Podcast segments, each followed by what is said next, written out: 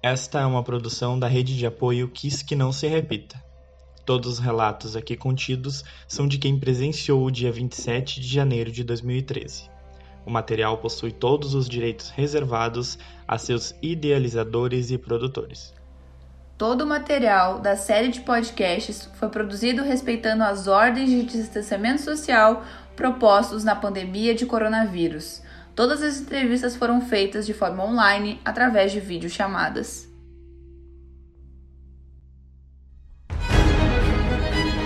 Eu tive que, que chorar por um filho e, e, e chegar na, na, na, CTI bem para mostrar para o meu outro filho que eu, que eu tava forte, sabe?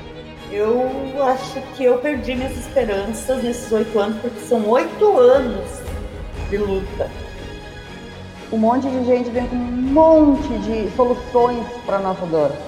Só que ela não tem. Né? Ela não tem solução. Efetivar a lei, porque a lei existe.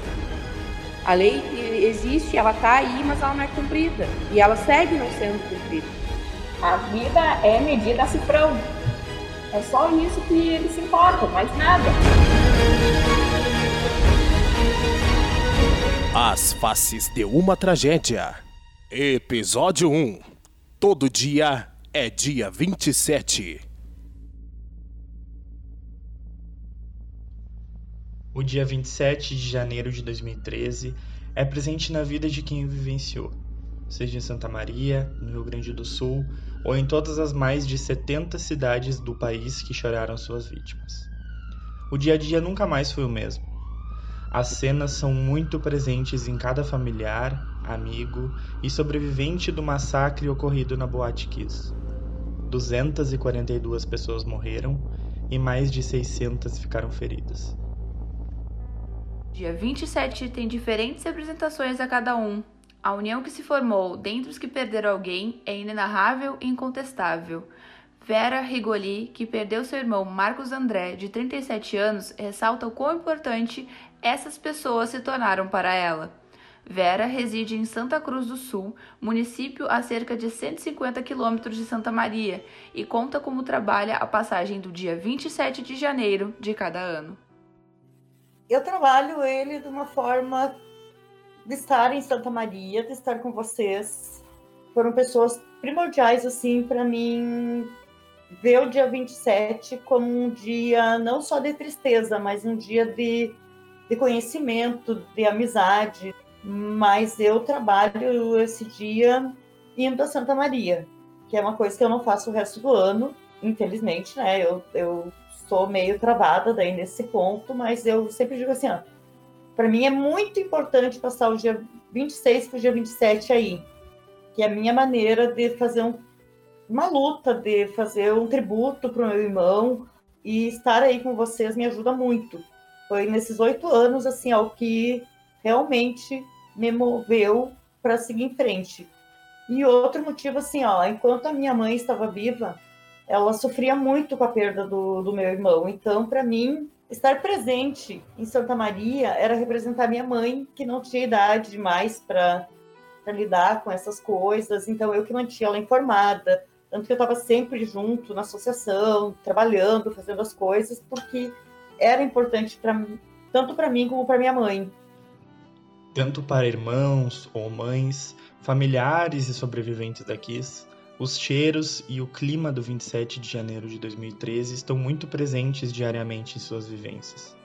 A santa mariense Karina Correia perdeu sua filha Tanise de 18 anos e conta sobre a atmosfera que pairou sobre a cidade naquele dia. Eu sinto cheiros ainda que me lembram aquela noite, porque quem estava em Santa Maria sabia o cheiro que tinha aquela noite, sabe? O clima que ficou de desespero total, né? Eu estava fortemente envolvida porque era era minha filha que estava naquele desespero todo e se eu não tivesse, é, sabe, se não, ela não tivesse na tragédia envolvida de qualquer forma, né? Eu teria, eu acho que também problemas, sabe? Porque foi algo bem impactante que eu não consigo, não consigo ter um nome para isso, não consigo. A dor é uma variante constante em quem perdeu alguém na Kiss. O fortalecimento se fez obrigatório em muitos dos familiares que se enxergaram diante de uma barbárie sem fim. Muitas famílias levaram o choque da notícia de que seus dois filhos estavam na boate na hora do incêndio. Foi o caso de Rose Biscaíno, mãe de Cássio e Renan, que reside na cidade de Manuel Viana, a cerca de 175 quilômetros de Santa Maria. Para mim foi muito terrível o que aconteceu. A minha dor não é menor nem maior que de ninguém das outras mães, mas assim, ó, eu tive dois problemas, vamos dizer assim, ó, eu tive um filho vítima e eu tive um filho sobrevivente. Então, assim, para mim foi muito marcante tudo que aconteceu naquele dia, tá muito vivo assim na minha memória, porque eu tive que me dividir entre o filho que estava internado mal, que ele teve perfuração de pulmão, teve pneumonia química por causa do veneno, e tive que também cuidar do meu filho que tava que tinha falecido, né?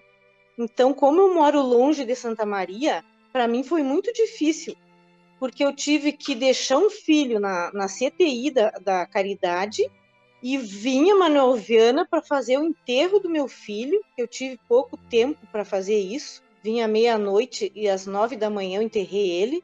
E tive que tomar um banho, voltar a Santa Maria e fiquei duas semanas na frente de uma CTI, no hospital. Para mim, foi muito horrível esse dia, sabe? Eu, eu não gosto nem de falar, assim. Eu, se eu for a Santa Maria e passar na, na frente da Santa Casa, eu me volta toda a memória. Eu tive que, que chorar por um filho e, e, e chegar na, na, na CTI bem para mostrar para o meu outro filho que eu, que eu tava forte, sabe? Então eu não sei te dizer da onde que eu tirei toda essa força. As memórias do 27 e daqueles que foram vítimas deste dia são presentes e ao mesmo tempo muito recentes.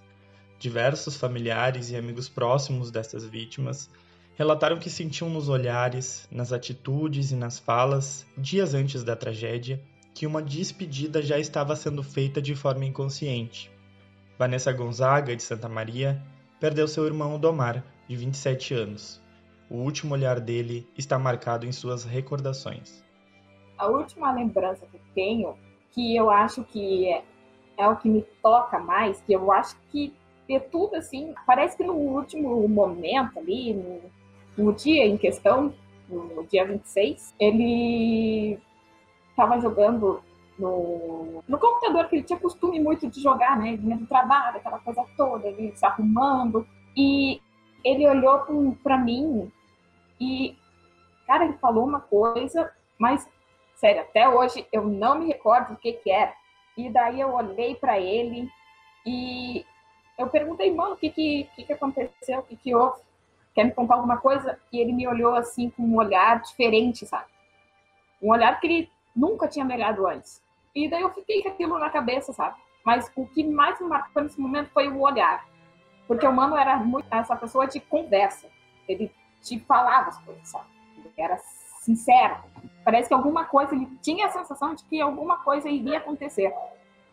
E ele, ele falou e parou. Simplesmente parou. E eu fiquei, mano, o que que eu, mano, o que que eu? Ele só ficou do meu lado. E eu fiquei ali do lado dele. Esse momento me marcou muito. Essa lembrança me marcou muito. E daí depois ele saiu. E tudo isso aconteceu. E eu sempre tive esse momento como, meu Deus, ele estava ali me dizendo, de certa forma, que aquele momento ali seria o meu último com ele. Isso ficou marcado dentro de mim. Entre o ir e vir dos acontecimentos, a pior das situações era a busca incansável pelo paradeiro das vítimas. Dezenas de feridos foram transferidos para os hospitais da região de Santa Maria e de Porto Alegre. Centenas de familiares se deslocavam naquela manhã de domingo a Santa Maria, que mais parecia um local de guerra. Muitos não acreditavam no que viam e ouviam na televisão e no rádio. O baque maior se dava ao chegar na cidade. Gabriela Armard, da cidade de Cacequi, a 120 quilômetros de Santa Maria, perdeu sua irmã Daniela, de 19 anos. A realidade se tornaria muito mais difícil do que parecia ser, principalmente com a viagem de Santa Cruz do Sul a Santa Maria cidade onde havia realizado uma cirurgia dias antes da notícia.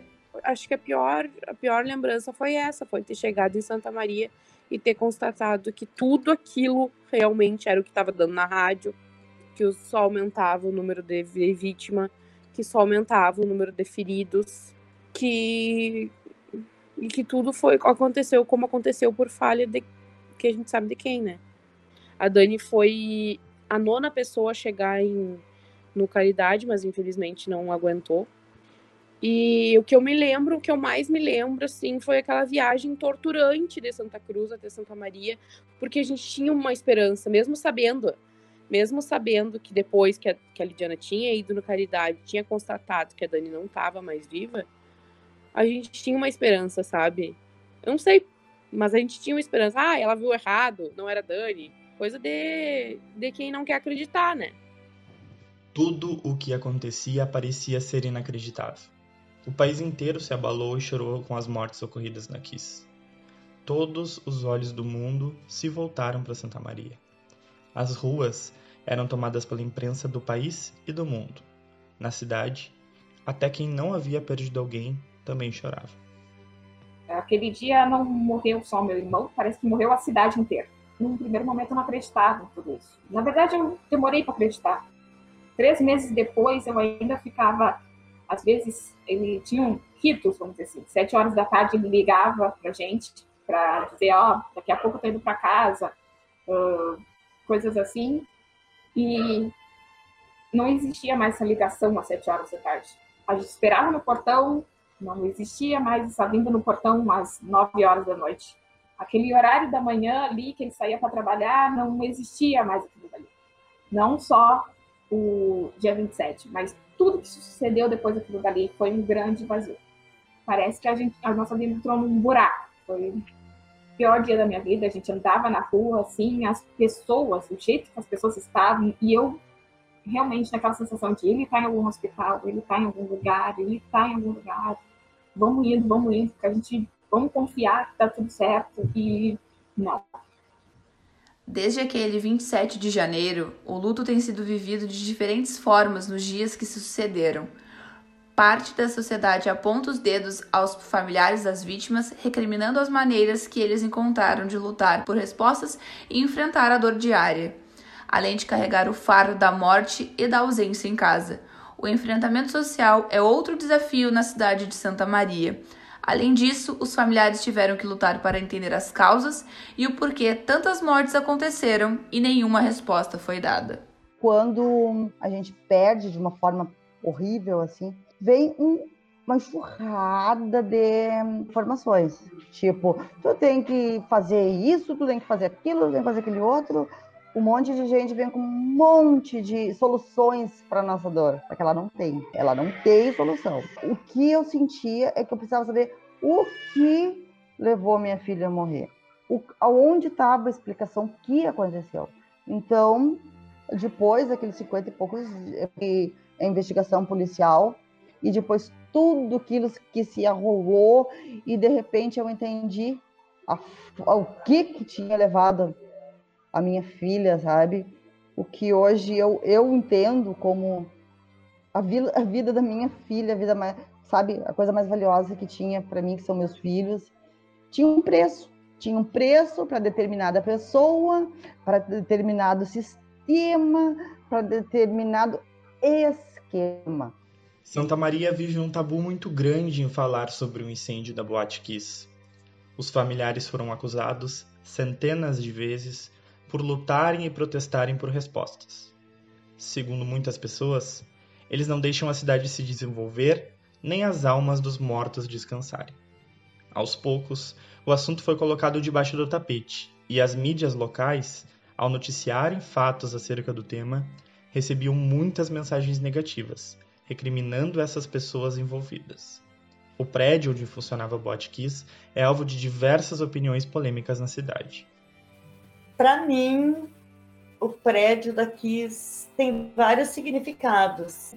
Lembra quando a minha sobrinha foi comigo, que daí ela quis entrar, que daí a gente filmou aonde meu irmão estava, uh, que eu entendi toda a dinâmica da, de dentro da Kiss, aquilo me trouxe uma paz.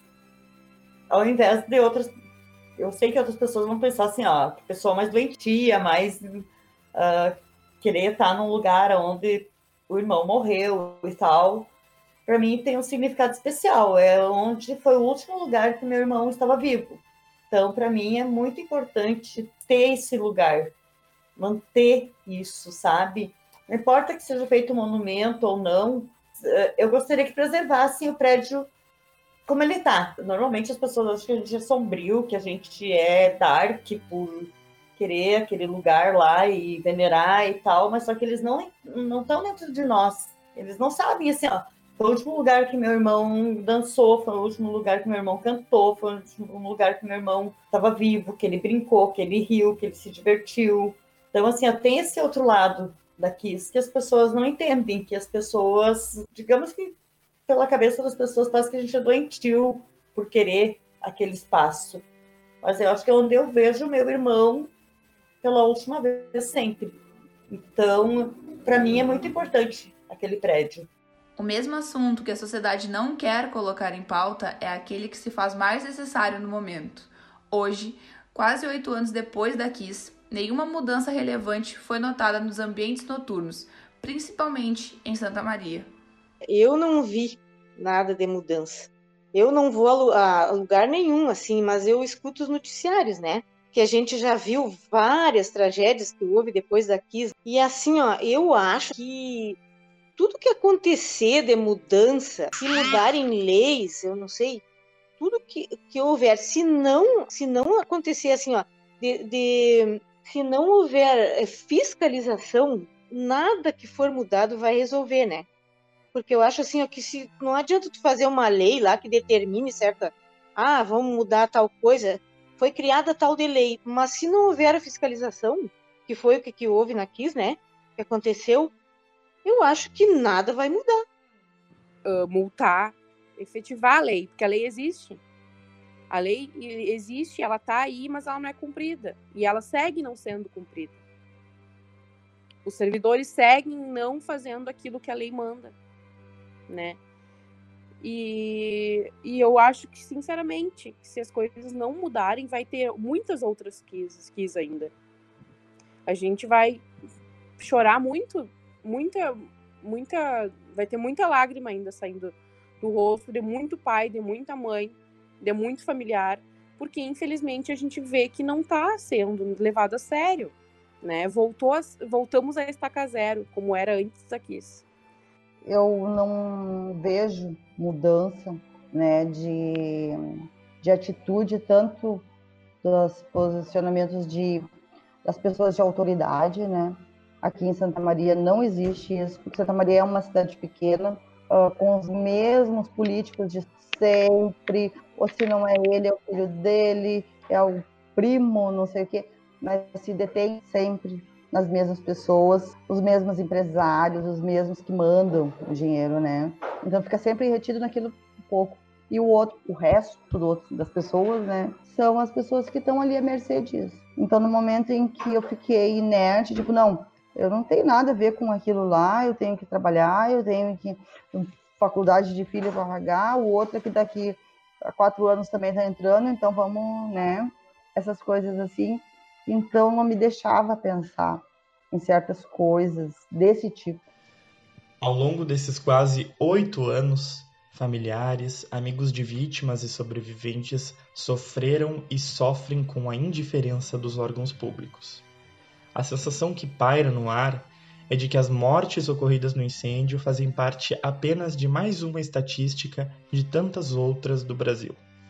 É porque não tinha lá um, uma filha de um deputado, um filho de um deputado, alguém grande realmente. Eram pessoas normais, vamos dizer assim. E isso é horrível. Só por causa disso, tu vai uh, fechar os olhos, dar as costas para isso. São pessoas que morreram ali dentro. Não é uma coisa assim para ser deixada, ai, bota para debaixo do tapete. Por que, que eu vou estar tá cuidando de vida sendo que eu posso ter dinheiro no meu bolso? Não tem porquê. Ali morreram jovens. Alguém se importou? Não. Porque sete anos se passaram e nada mudou. As coisas não mudam. Isso é triste. E não é. Eu não quero que meu irmão seja uma morte, vamos dizer assim, uma morte simbólica. Nunca quis isso. Mas que pelo menos o, a gestão, o poder público, agisse. Só isso. Não age. Tá tudo bem, tá tudo ok. E vida que segue. E isso é triste, realmente. É triste porque a questão virou dinheiro. A vida é medida a cifrão. É só isso que eles se importam, mais nada. E é deprimente, meu Deus do céu. É deprimente. Tu não se importa com os outros. Deixa eu morrer. Não tem problema. Ai, meu Deus, porque o ser humano veio à Terra, ele nasce, vive e morre. Um momento vai acontecer. Mas simples, a gente pode impedir. Acreditar na justiça tem sido um pensamento resistente a quem batalha por ela. Nesses oito anos, diversas manobras realizadas pelo sistema fizeram os familiares desacreditarem no judiciário brasileiro. Somado a isso, boa parte da população rechaça os pedidos de leis mais rígidas para que as tragédias como a da Kiss não se repitam. Essa parte da sociedade diz, erroneamente, que os familiares da Kiss são contra o desenvolvimento da cidade. Honestamente falando, eu não acredito mais na justiça, eu não acredito que vá ser feito alguma coisa. Não acredito mais em nada. Para mim, sabe assim, ó, eu acho que eu perdi minhas esperanças nesses oito anos, porque são oito anos de luta. Em qualquer outro lugar de, do mundo, isso já teria sido resolvido. Aqui no Brasil, em oito anos, nada foi decidido, nada foi feito. Então, é uma grande decepção para mim não ter acontecido nada nesses oito anos. Porque nesse meio tempo, eu perdi minha mãe também, então. Por quê? Por tristeza. Eu sei que minha mãe morreu de tristeza por perder meu irmão. E para mim isso foi um baque, foi uma coisa muito difícil de aceitar. E aqui no Brasil acontece muita tragédia, e então uma vai substituindo a outra, vai ocupando o espaço daquela, que nem a da Kiss, hoje em dia ninguém mais nem lembra da Kiss. Eu não vejo nenhuma mudança estrutural, não vejo nada. Eu vejo as pessoas saindo, dançando, indo para lugares fechados. As pessoas realmente não têm consciência. Quando a gente fez esses pedidos para mudanças de de, de estatutos, de leis para funcionar um, um ambiente elas nos cobraram muito isso, que a gente estava levando as pessoas à falência, que a gente não sei o quê, que nós uh, devíamos deixar os mortos descansarem, que os vivos tinham que viver, que não sei o quê. Só que assim, ó, quando é com, com os outros, é muito fácil você dizer isso. Agora eu quero ver quando acontece contigo. Como que a pessoa reage perder alguém de uma forma como a gente perdeu. E não é assim, ó. Cara, foi uma das maiores tragédias do mundo. E aqui no Brasil foi tratado como se não fosse nada. Aí em Santa Maria era para ser totalmente diferente, né? Era para as pessoas terem consciência e, e, cobrar e ir atrás e, né? Não só a gente que é familiar, não só a gente que que sofre todo dia a dor daquela pessoa que, é, que você foi e nunca mais vai voltar. Mas eu, a comunidade Santa Mariense tinha que, tinha que, que ter cobrado e ajudado a gente nessa causa. Não só na hora do luto, no luto recente, né? Porque o nosso luto é contínuo, é para a vida inteira. Mas uh, não só naquele momento ali de muita dor, mas sempre. E eu não, eu não consigo entender o que, que acontece só a comunidade santamariense, o mundo só tem a perder quando as pessoas não se unem. Falar sobre o massacre da Boate Kiss nem sempre é fácil. Para quem viveu o dia 27, todo dia é dia 27. Mas acreditamos que estas conversas podem transformar o mundo em um lugar mais justo, onde haja respeito a quem perdeu e entendimento de que a luta também é pelas futuras gerações eu, eu espero, sinceramente, assim, sabe, que, que aconteça alguma mudança, né? Que outros pais não passem por tudo que a gente está passando, que, que aconteça que a gente pede por justiça, que a gente tenha justiça, né? Para a gente ter um pouco de, de paz dentro do coração e, e não só pelos pais quis, mas tantos outros pais, né, que, que, perdem os filhos assassinados de todas as maneiras. É muito triste isso. Eu acho que as pessoas têm que que mudar né, realidade que é muito triste e, e, as coisas vão caindo no esquecimento, a não ser nós mesmos, pais, que a gente sofre e a gente não esquece um minuto. Eu acordo assim, a primeira coisa que eu penso é no meu filho, né? ele tinha tudo para viver, ele tinha 20 anos. e, e só queria ser alguém na vida. Então eu acho assim que, que a gente vai rezar para que as coisas mudem para melhor, para que os pais não precisem ficar chorando pela morte dos filhos. Vamos esperar a justiça e que as coisas melhorem, né? Eu acho assim que o que está faltando, que a gente sente falta como família, como familiar de vítima, é o olhar do próximo pra gente, sabe? É, é a compaixão, é saber se colocar no lugar do outro, a empatia, sabe? É saber enxergar que pode acontecer sim de novo. Ninguém tá, tá livre de acontecer. Porque, infelizmente, a gente não tá sabendo cobrar e não tá sabendo se colocar em sociedade. A gente não tá sabendo. A gente tá levando tudo como era antes daqui, no oba-oba, nas festas, sem a mínima responsabilidade. Eu acho que falta é isso.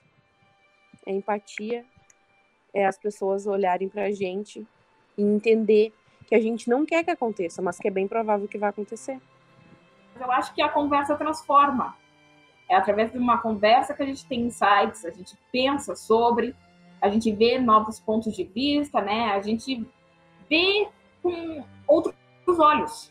E é isso que falta. Porque, ai, Vanessa, isso daí é sobre uma tragédia. Gente, as tragédias acontecem todo santo dia. Ah, morreu um, morreu 242, mas é uma tragédia. Então a gente tem que ficar de olho, a gente tem que conversar, a gente tem que ver até onde uh, há essa omissão, se é o poder público, se é uma escola, o que está acontecendo. Não, vamos conversar, vamos conversar. E vamos sim encontrar um meio de fazer com que esses casos de omissão acabem. É assim, a gente tem que se unir. É a união do povo, talvez, que falte porque essas conversas tocam em feridas, realmente, feridas machucam, mas elas cicatrizam uma hora. Então, é necessário, sim, essa conversa. Conversas transformam.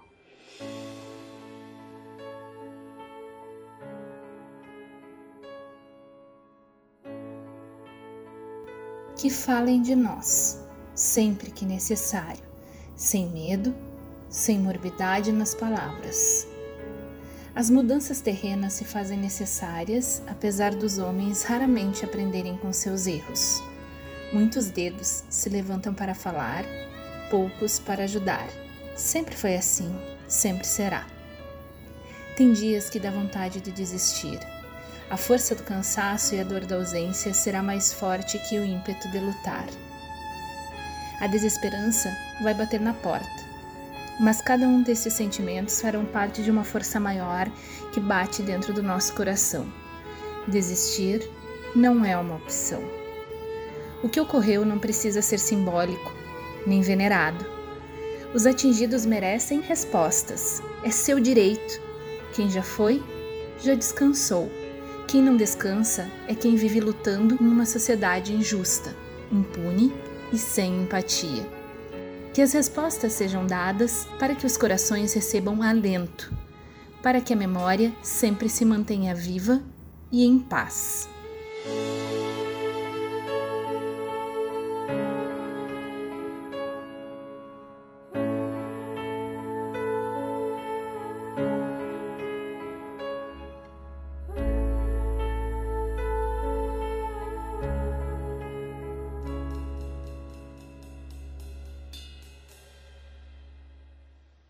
Este episódio foi produzido em homenagem a Cássio Garcês Biscaíno, Daniela Betega Armad, Marcos André Rigoli, Odomar Gonzaga Noronha, Tanise Correia Garcia e as outras mais 237 vítimas do incêndio na Boate Kiss. Por memória, por justiça, para que não se repita. Direção e edição: André Polga.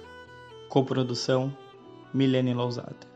Roteiro: André Polga e Diossana da Costa. Apoio: Augusto Dutra, Jean Paim e Kellen Ferreira. Apresentação: André Polga e Milene Lousada. Narração final: Marilice Darouco.